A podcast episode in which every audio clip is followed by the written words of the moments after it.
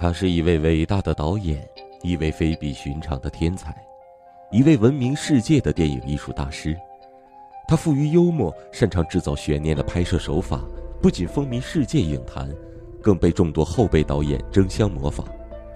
他不仅留下了许多的传世之作，还成为悬疑惊悚片的代名词。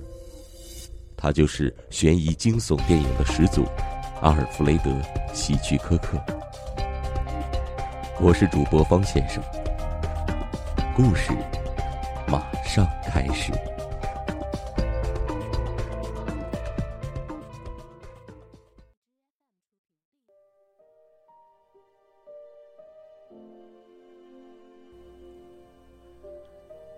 杰克和琼谁都没有说话，他紧紧的握着方向盘，猛地踏了一下刹车，将雪佛兰汽车慢慢的驶过 U 型的转弯处。琼凝视着下面怪石峥嵘的峡谷，被吓得心惊胆战。他指着遥远的天边说：“这儿的一切都是死的，只有老鹰在天上盘旋。我们还要在这里等待多久？我简直要受不了了。”杰克打岔的说：“我们要等到我该说走时就走。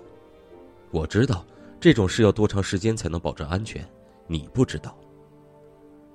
是啊，你总是非常精明，精明到非要干掉那个看守不可，害得我们在这个荒山野岭蛰伏了这么久。”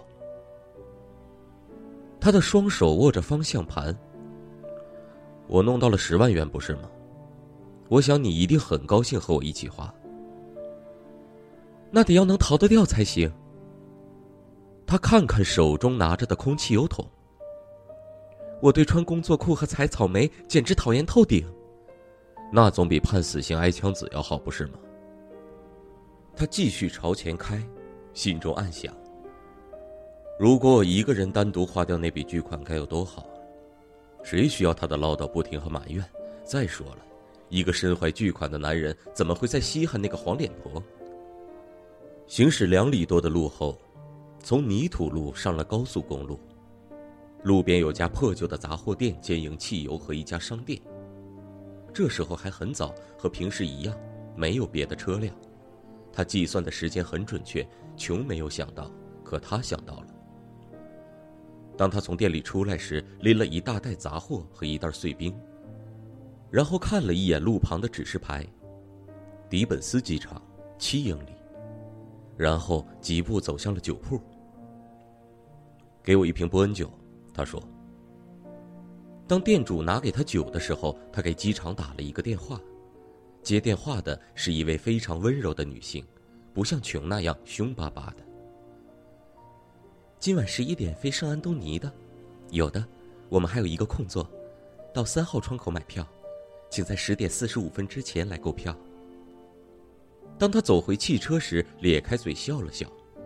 明天墨西哥就可以享受美女和美酒了。琼在路边等候，他接过冰袋和杂货袋。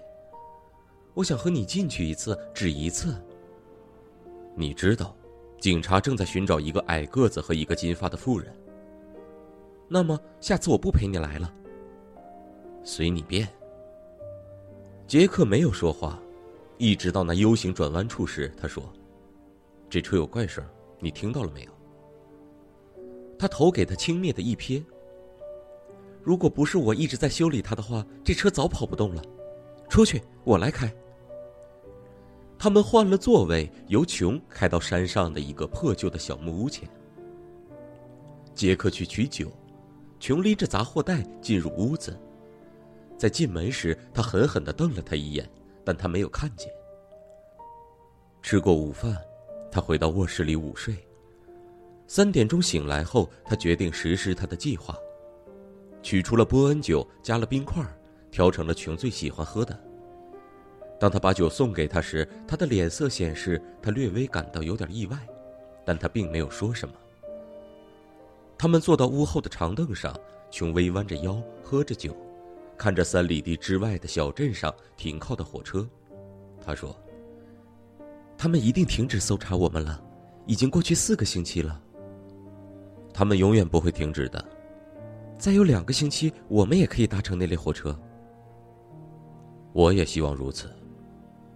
杰克说着，伸手取过了他的空酒杯，进入了小屋。这次别给我倒那么多了，他在他身后喊着。他狞笑着，反而比先前倒的更多了，然后把自己的那杯倒掉了大半。当他把酒送给他的时候，他说：“这是最后一杯。”正如他所预料的那样，他对第四杯酒没有拒绝。五六杯下肚，他步履不稳的走到桌前，拿起了整瓶酒。天黑时，他醉倒了，他摇着他，但摇不醒，于是让他躺在长凳上，自己到里面移开餐桌，拉开地板，拖出一只皮箱和一个圆形的布袋。他惊奇的看着那只小袋子，他说：“为什么把他的行李放在这儿？”他提出了箱子。然后明白了，原来箱子是空的，他把钱移到了他的袋子里，怪不得下次他不和他去杂货店了，去购物的时间正好是赶得上九点钟的火车。他大笑着，将钱放回了他的箱子，刮刮胡子，换上他笔挺的西装，将箱子扔在汽车的前座，发动好汽车开始下山。此时的他兴高采烈，快乐无比。行至 U 型转弯处时，他猛踩刹车，但他的脸突然苍白起来。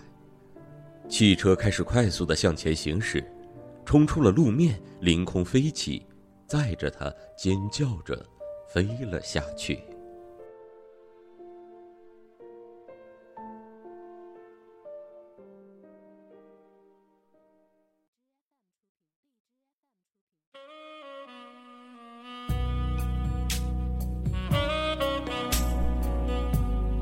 关注五六七电台，你想要的声音，这里全都有。